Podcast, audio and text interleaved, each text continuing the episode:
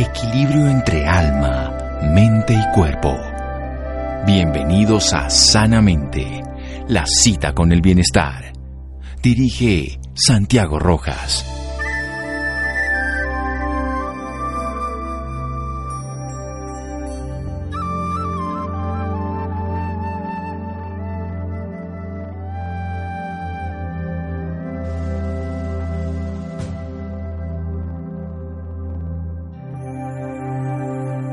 Atrás con enojo ni avancemos sino con conciencia. James Torber. Buenas noches, estamos en Sanamente de Caracol Radio. Toma de conciencia, darse cuenta, esa capacidad de reconocer en nosotros esa mente universal que pueda expresarse a través de esa cotidianidad, de lo que está ocurriendo, de lo que es, de lo que acontece, de lo que tiene sentido, de lo que debe llamar la atención, cómo vivir ahí y no en cantidades de hipótesis, de locuraciones, de tensiones y cómo vivirlo de una manera profunda. Bien, nuestro especialista en el área del despertar espiritual, en donde tiene más de dos décadas de experiencia, como practicante, por supuesto, porque si no esto no es teórico, y más de una década como docente, como instructor, como facilitador, porque el que hace el trabajo siempre es uno mismo. Su enfoque consiste en llevar las prácticas ancestrales de desarrollo espiritual a la sociedad moderna de una manera clara, sencilla y profunda, adaptada a la mentalidad y al estilo de vida actual. Nuestro invitado tiene dos métodos de utilización específica, ellos el método sistemático y gradual de la meditación Samatha Vipassana, vamos a hablar qué es eso,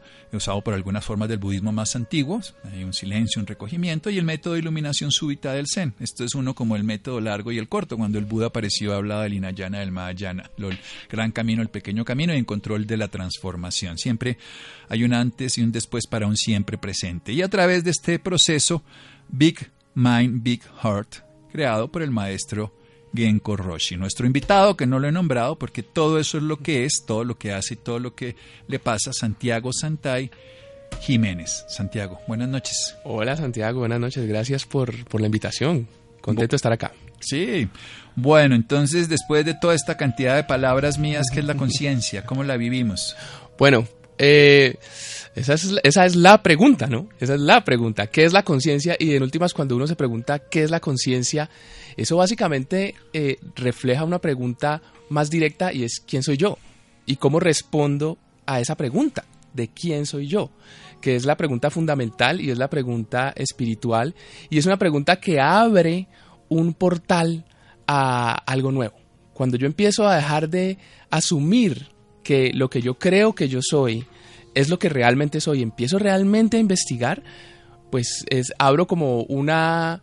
Eh, le doy permiso a la naturaleza de que me muestre algo nuevo. Por eso no lo presenté con nombre, hasta el final lo dije, porque generalmente nos identificamos con nombre, sino con todo lo que es, porque es todo eso. Es un estudiante y es un maestro a la vez, es un caminante y además es un reflexivo, es alguien que hace un método inmediato como también un método complejo y largo, al mismo tiempo es todo eso, como todos los elementos que palpitan en Santiago. Santiago Santay Jiménez, nuestro invitado de hoy, que está hablando sobre quién soy yo, quién es cada uno de nosotros esta capacidad de nosotros del asombro del presente. Vamos a hacer un pequeño corte en este momento aquí en Sanamente Caracol Radio para desarrollar el tema, para dejar de asumir esa imagen que hemos creado de lo que somos para encontrar realmente a través de la investigación quiénes somos y de un taller, un proyecto que se va a hacer aquí muy grande a nivel de Iberoamérica, en Colombia se va a hacer, pero que va a traer a un grupo de personajes maravillosos. Seguimos en Sanamente de Caracol Radio. Síganos escuchando por salud. Ya regresamos a Sanamente. Bienestar en Caracol Radio. Seguimos en Sanamente.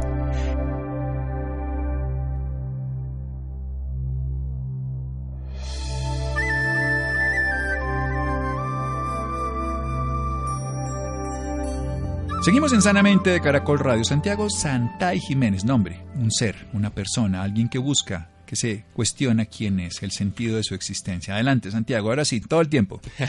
bueno, eh, cuando hablamos de esta pregunta de la conciencia y de, y esa y que se refleja en ese quién soy yo, que es hablar de nuestra naturaleza fundamental, eh, hay una metáfora que me parece muy bonita que solamente la podíamos crear en esta época. Los, antiguos maestros no tenían la oportunidad de esto porque no conocían el cine. Eh, y esta es una metáfora basada en el cine. Y es esto. Imagínate cuando uno va a una película. Entonces tú vas a ver la película, te sientas, empiezas a ver y hay una historia. ¿no? Entonces la historia está pasando, hay personajes, hay lugares, y en algún momento a uno se le olvida que eso es una película. Y es como que lo estuviera viviendo de verdad y de pronto si alguien se muere en la película, pues uno llora o si algo pasa, algo bueno pasa, pues entonces uno se ríe, está totalmente metido en la historia de la película. Pero resulta que hay algo que para que la película exista, tiene que existir. Sin embargo, no hace parte de la historia de la película. Em, y esa es la pantalla sobre la cual la película se refleja. Y nota que hay algo muy interesante con la pantalla, y es que si en la película hay un incendio, la pantalla no se quema. Si hay un diluvio, la pantalla no se moja. Eh, la pantalla estaba antes de que empezara la película. Y seguirá después de que se acabe.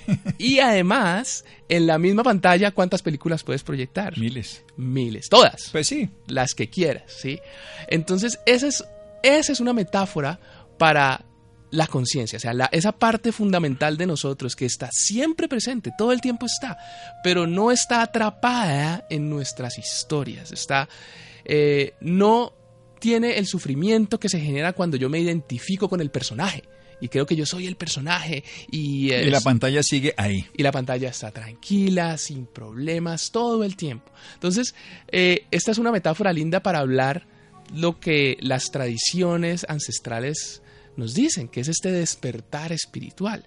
Está lo que el Buda llamaba la iluminación, lo que los hinduistas llamaban la, descubrir el ser verdadero, incluso la santidad del cristianismo se puede entender desde este lugar también. Es descubrir esa naturaleza fundamental antes de todas mis historias. Y ese es el componente del el despertar espiritual, que es uno de los componentes de la conciencia integral, que está relacionada con lo que vamos a hacer de este 21 al 23 de junio, que era lo que estabas hablando, en Hispanoamérica Integral.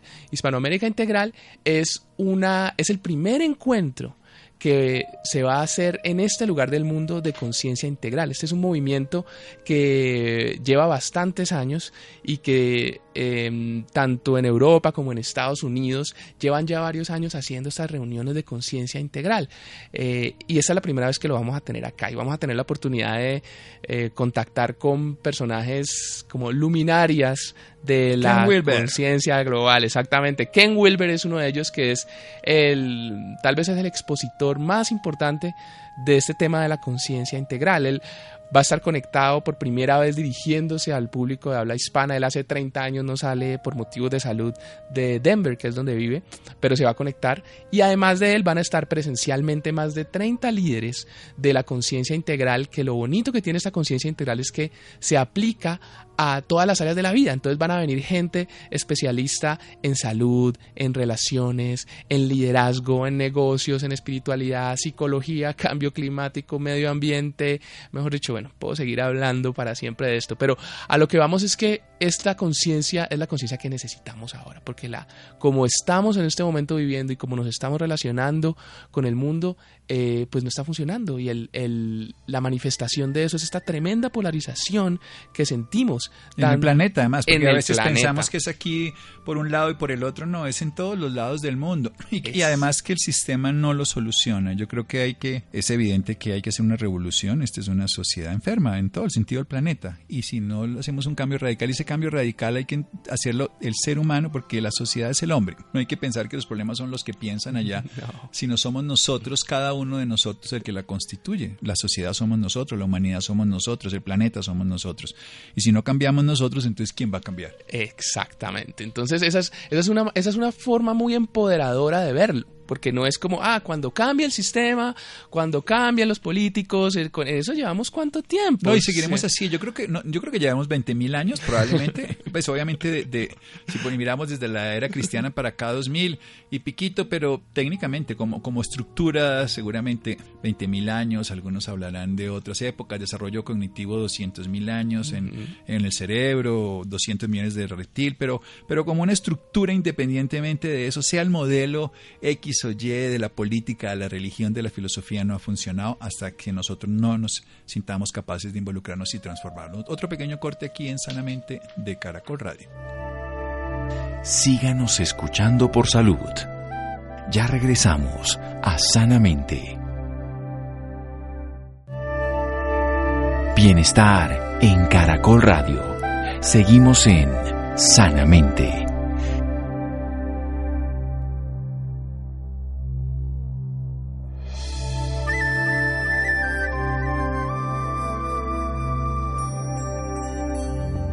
Seguimos en Sanamente de Caracol Radio. Santiago Santay Jiménez. Él se ha dedicado al despertar espiritual. 20 años de trabajo interior, 10 años de docencia. Trabaja métodos como la meditación llamada Vipassana, que le voy a preguntar qué es, que es una forma de budismo, y el método de la iluminación súbita del Zen, estructuras que van de un lado al otro. Pero nos está invitando a un despertar mutuo como conciencia, que se va a realizar aquí 21-23 de junio, Hispanoamérica Integral. Es un trabajo de más de 30 líderes internacionales sobre la conciencia integral, sobre quiénes somos, sobre una pregunta que no debe parar, como el movimiento de las estrellas, que es continuo, como el movimiento de la conciencia, que es eterno, pero que es una pantalla que ella, aunque refleja toda nuestra realidad, nos involucra, como la pantalla de una película de cine. Hay llanto, hay risa, hay dolor, hay incendio, hay drama, hay alegría, pero ella permanece ahí, ella permanece eterna en columne. Bueno, ¿qué es esto de la vipassana?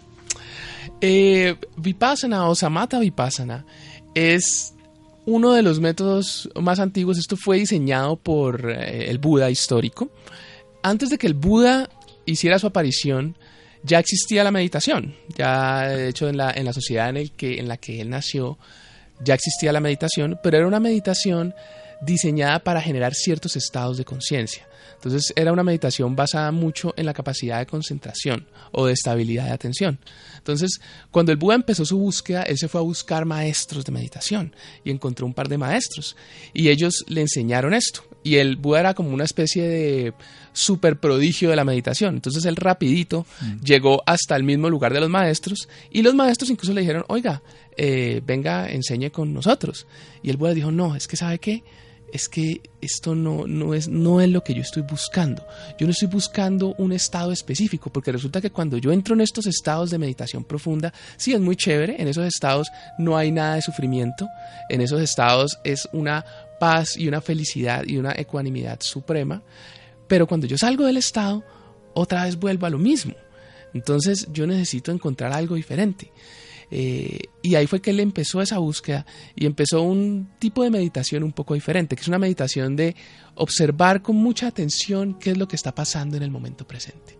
Y cuando él empezó a hacer eso, se empezó a dar cuenta que eh, la realidad, como él la percibía, era, entre comillas, una ilusión. La, la forma en cómo él estaba entendiendo la realidad y los demás seres entendían la realidad era ilusoria porque él estaba sintiéndose a sí mismo como un ser separado de todo lo demás. Era un estado de separación.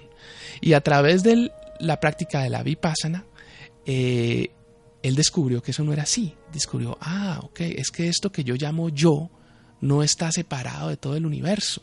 Está, eh, de hecho, ese yo que yo creo que existe como algo separado y sólido y estable es ilusorio es útil, me sirve, pero no es lo que yo soy en el fondo. Y ese fue el gran despertar del Buda. Y cuando el Buda descubrió esto, eh, lo que hizo fue que puso la mano en el suelo y dijo, el mundo es testigo de que en este momento yo y todos los seres hemos despertado a esa gran verdad de la no separación. La no separación, lo único que existe, la unidad, el universo, la unidad en lo diverso. Todos los sistemas, es, muy claro, yo creo que en la década de los 60, los 60 cambiaron, hizo una revolución en todo el sentido. Hubo revoluciones antiguas industriales, pero la revolución de la conciencia del 60. Recordemos además la psicodelia, todos estos del LCD, la psicocivina, la, el trabajo del cannabis, toda una cosa que generó además un movimiento, la revolución sexual y todo eso se bajó. Pero en este final de esta, de esta década la segunda década de este siglo volvió a haber una cantidad de despertar espiritual en esa búsqueda de la conciencia, ya no tanto inducido por estados externos, sino buscado desde la realidad interna, porque al fin y al cabo nosotros tenemos las mismas producciones que se tienen cuando, cuando la gente toma todas estas sustancias, de la misma armalina, del yagé o cuando toma la, el LCD, lo que hacen es que se rompe el yo que es lo que busca este tipo de meditación. O sea, cuando se rompe el yo es, ya dejo de ser la gota del océano que estoy encima de una conchita separado y me vuelvo el océano donde ya no pertenezco a, mi cuerpo en el sentido biológico, aunque esté ahí porque sigo siendo una gota, sino que nado en ese inmenso universo, en este caso océano, de la conciencia. Exactamente. ¿Qué se siente cuando se está ahí? Si es que se puede describir en palabras. Pues mira, tú puedes pensar en términos de estados meditativos ¿no? Eh, y en el tema de la conciencia integral, a medida que tú vas avanzando en la línea del despertar espiritual, que es una de las líneas o uno de los elementos de la conciencia integral, eh, cada vez esos, esas experiencias de lo que en inglés se llama insight, que es una palabra difícil de traducir en español, ¿no? Yo eureka. Es como una eureka, exacto. Es como un darse cuenta, es como, es como, como un Asombro. Sí, es como de, ah, ajá. Es como, es como si estás viendo la película y en un momento dices, ah, pues pucha, esto es una película y no me había dado cuenta. O como cuando estás en un sueño y estás atrapadísimo en el sueño y no hay manera de saber qué es un sueño hasta que te despiertas. Y en el momento que te despiertas dices, ah, Dios mío, esto era un sueño. Entonces es algo así. Es como, de alguna manera, es absolutamente eh, especial y de alguna manera es absolutamente común y corriente. Sí, claro, pero además es que la gente no se da cuenta que se levanta por la mañana y dice, ay, qué bueno, tengo que ir al trabajo y no, pero qué jartera. Y va a ir, pero no, pero no voy a ir. Ay, voy a tranco, ay, pero no desayunado. Uy, a mí me faltó pagar. Y es un estado de sube y baje, sube y baje. Pero cuando se está en ese estado es permanente. Es, y es porque se renueva en cada momento. O sea, es, lo más interesante es que perdura porque se renueva. Todo inicio es un final y todo final es el comienzo de algo, es una renovación en cada instante. Por eso la respiración es tan importante, porque el aire de ayer no me sirve para mañana y el aire que esté en, este momento respirando me va a durar el instante en que lo integro con mi ser y luego tengo que devolverlo. Claro, y el Santiago de hoy no es el mismo Santiago de ayer ni va a ser el Santiago de mañana, es como una ola en el mar, ¿no? Y la ola eh, a veces se habla de la, de la búsqueda espiritual, es como si una ola está buscando el mar. Es como que es lo que siempre fuiste, es lo que, es lo que eres en este momento. Es el concepto del tengo que la gente O el quiero, que es exactamente lo mismo, pero cuando la gente dice tengo una deuda o tengo un millón de dólares, es exactamente lo mismo para la conciencia porque es un peso, tener algo es un peso, en cambio no tener nada, que es lo que ocurre en ese estado de no tener nada, es maravilloso. Así tenga 10 millones de dólares o tenga 10 millones de dólares de deuda, es un, ese tener es un agobio porque es una carga para el sistema. Cuando no se tiene nada, por eso la libertad queda desde estar desnudo, desde estar en la naturaleza sin límites, desde estar en la paz interior, que es una expansión, desde estar en ese estado de unidad. No se tiene nada, todo lo contrario. En lugar, cuando más tenemos, ese así sea nuestra propiedad, nuestra esposa, nuestros hijos, nuestra responsabilidad, nuestro orgullo, nuestra ganancia, nuestra... No es nada, porque mm. en realidad es peso. Y cuando no tenemos nada, en cambio, estamos en todo.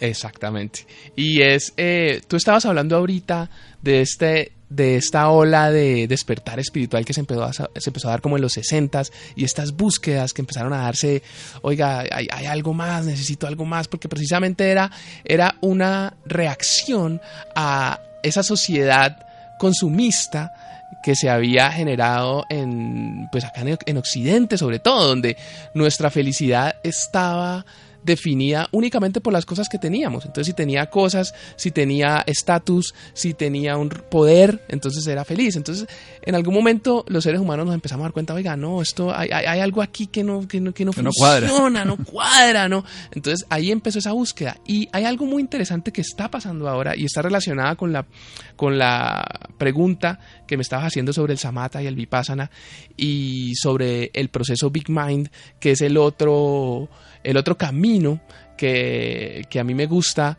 enseñar.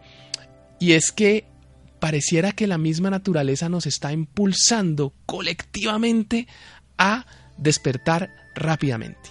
Entonces, pero, eh, un momento, acaba de decir colectivamente rápidamente. Eso, duélvamelo despacito. ok.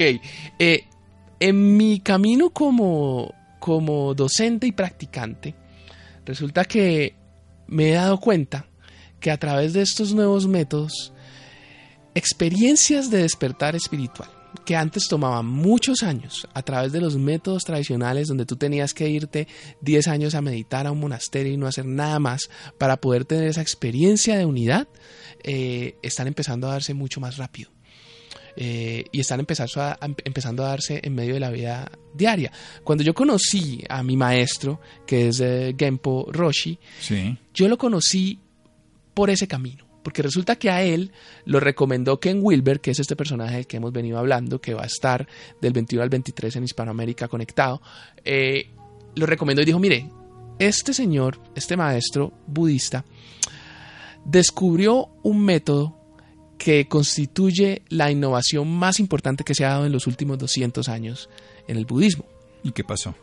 Entonces, ¿qué pasó? Resulta que esa es una manifestación, ese nuevo método es una manifestación del mundo en que vivimos. Antes no hubiera podido darse ese método. Pero eso es la naturaleza, esto es interesante con esto de, los estados alterados de conciencia. A mí que me, me encanta la neurociencia, empíricamente y, sin tener un conocimiento ni mucho menos, pero es ver cómo los estados que producían, vuelvo a los temas que utilicé, el cannabis o el LSD o toda esa historia, la humanidad llegaba a un despertar diferente y hoy cuando los utiliza llega a otro estado. O sea, la misma planta, la misma sustancia produce efectos diferentes porque lo que ellos dicen, los investigadores serios, científicos, mm, trabajos, no, no el recreativo, dicen se requieren dos características, la actitud, que es la capacidad de la persona de conectarse con esa realidad y segundo el entorno donde se desarrolla. Entonces es un texto y un contexto y es grupo, persona, sociedad, individuo, realidad externa, realidad interna, que no, y es algo que se está dando, que se está generando y que no tiene, y que lo que pasó de 40 años no tiene nada que ver. Entonces las meditaciones y todo también tienen que evolucionar como evoluciona el iPhone o evoluciona el Samsung o, o los sistemas, ahorita tenemos 5G y tendremos 6, 7, no sé. Exactamente. Pues de hecho, este, lo que queremos, lo que estamos fomentando con la conciencia integral eh, es precisamente cómo instalamos un nuevo sistema operativo que sea capaz de manejar todas estas diferentes realidades que tú estás diciendo, la realidad interna, la realidad externa, la realidad individual, la realidad colectiva, eh, sin tener que aferrarnos a uno de ellos como que esta es la verdad.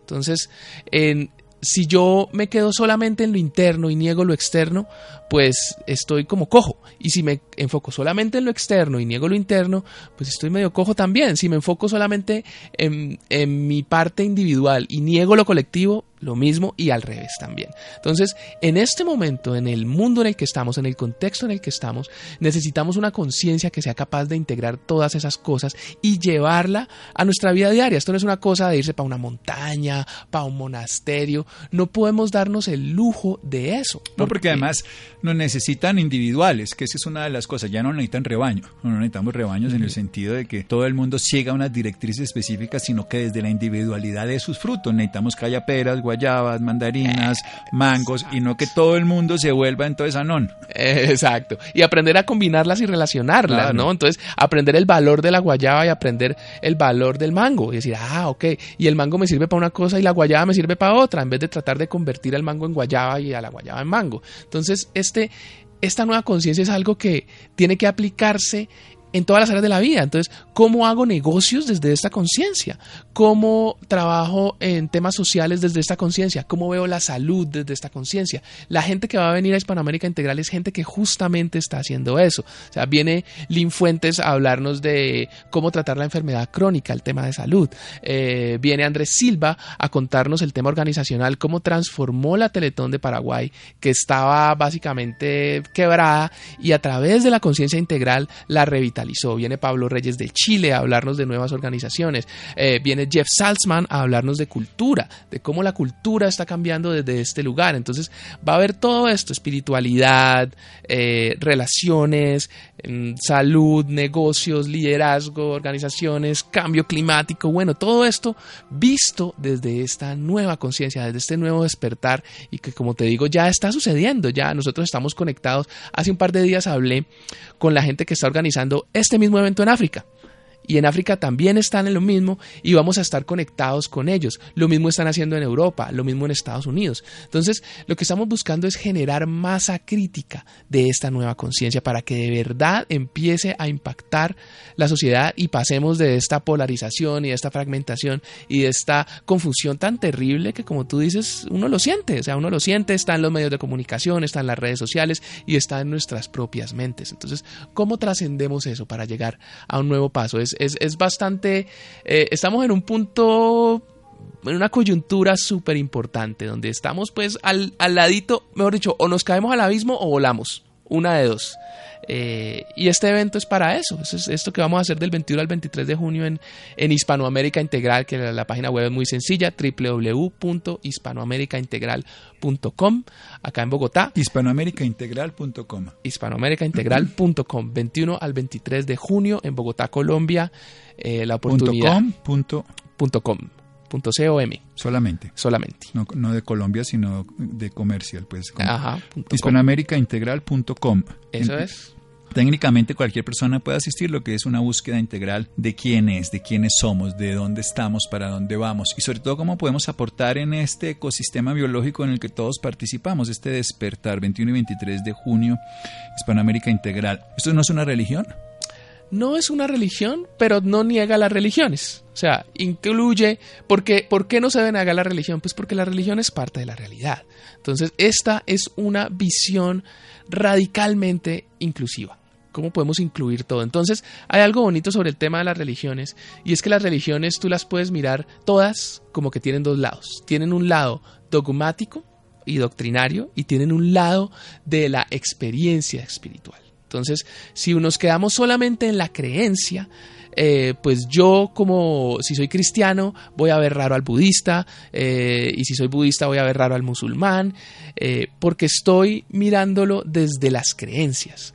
Pero si yo tengo una experiencia espiritual realmente profunda, no importa desde qué tradición la tenga, puede ser a través de eh, las prácticas de los sufis, que es la parte mística del Islam, o puede ser a través del gnosticismo, que es la parte mística del cristianismo, o, o puede ser incluso a través de las prácticas chamánicas de las tradiciones nativas, voy a llegar al mismo lugar y voy a llegar a ese mismo despertar y de ahí puedo mirar hacia los lados y decir, ah, bueno, yo llegué por este camino, pero realmente este otro llegó por este camino y este llegó por este camino y este llegó por este camino. Es como si es lo mismo, son estas olas en el mar, pero cuando bajamos al fondo del mar, pues no hay separación y desde ahí no voy a tener absolutamente ningún problema en relacionarme con los demás, porque no me estoy relacionando desde doctrinas, sino que me estoy relacionando desde la esencia misma de lo que yo soy y de lo que reconozco en el otro que en el fondo es la misma la esencia misma de lo que somos todos. De hecho, eso está en nosotros, ese mismo océano palpita en nosotros, aunque nos mostremos en algún momento como peces o como algas o como plancton, zooplancton o fitoplancton.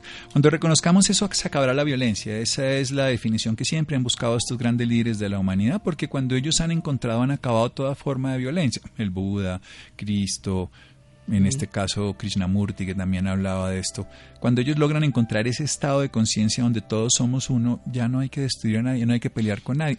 Además porque la guerra ha demostrado que no le ha servido a nadie, ¿no? Técnicamente la guerra sí, alguien transitoriamente puede sentirse ganador, pero en la guerra todos somos perdedores, porque el único que se beneficia es el que da insumos a la guerra, es decir, pero los ganadores de la guerra no existen, todos pierden. Sí, y está y como tú lo dices, o sea, si, si una persona reconoce esa esencia fundamental, si tiene este despertar, no desde el lado eh, desde el lado intelectual, sino desde la experiencia como tal, de realmente experimentar esto y sentir eso y verse de esa manera, pues es muy difícil lastimar a alguien más porque lastimar a alguien más es lastimarte a ti mismo y, uh, y tratar de, eh, de engañar a otro tener prácticas de que, que esto, esto además te expande la conciencia para darte cuenta del daño que puedes hacer si te relacionas desde ese lugar. Entonces es, es, una manera mucho más natural de encontrar la paz porque simplemente emerge naturalmente. No estás haciéndolo porque es un deber moral, no estás haciéndolo porque es un concepto social bien visto, lo estás haciendo porque es que es tu naturaleza. Es no, porque es, textualmente, sí, es, no, la, la gran, no, ni siquiera para alcanzar nada, ni para llegar más lejos, ni para volverse mejor o peor,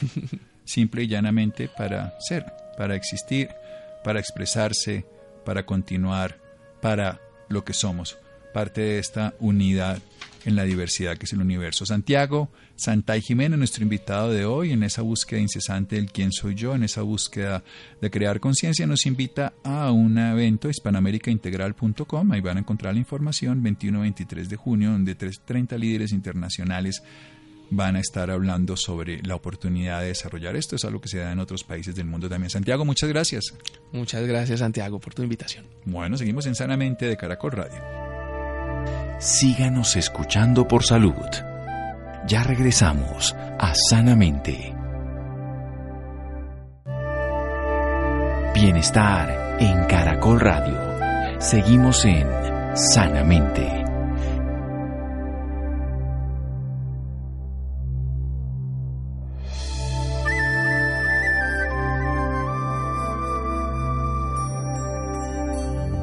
Seguimos en Sanamente de Caracol Radio. El 64% de las mujeres que viven en ciudades como Bogotá, Cali y Medellín sufren alguna enfermedad reumática. Así lo reveló un estudio realizado bajo la estrategia epidemiológica COPCORT, diseñada para la identificación, prevención y control de las enfermedades reumáticas en países en desarrollo, llevado a cabo por la Universidad de La Sabana y la Asociación Colombiana de Reumatología entre enero y marzo del año pasado. Bien, Laura, un poco más al respecto. Santiago, muy buenas noches para usted y para todas las personas que nos sintonizan a esta hora.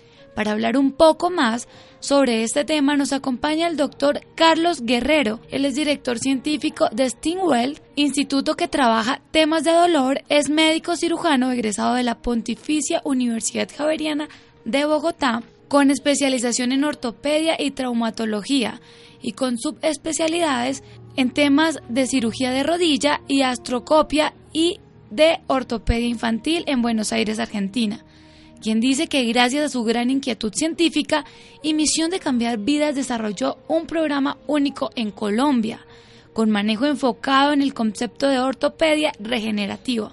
Doctor Guerrero, muy buenas noches y bienvenido a Sanamente. Muy buenas noches, muchísimas gracias por este espacio. Bueno, doctor, para empezar y contextualizar un poco más a nuestros oyentes, háblenos sobre las enfermedades reumáticas. ¿De qué se tratan? Ok, el programa que nosotros tenemos en nuestro instituto es un programa dirigido tanto a enfermedades reumáticas, autoinmunes, como a enfermedades degenerativas del sistema osteoarticular.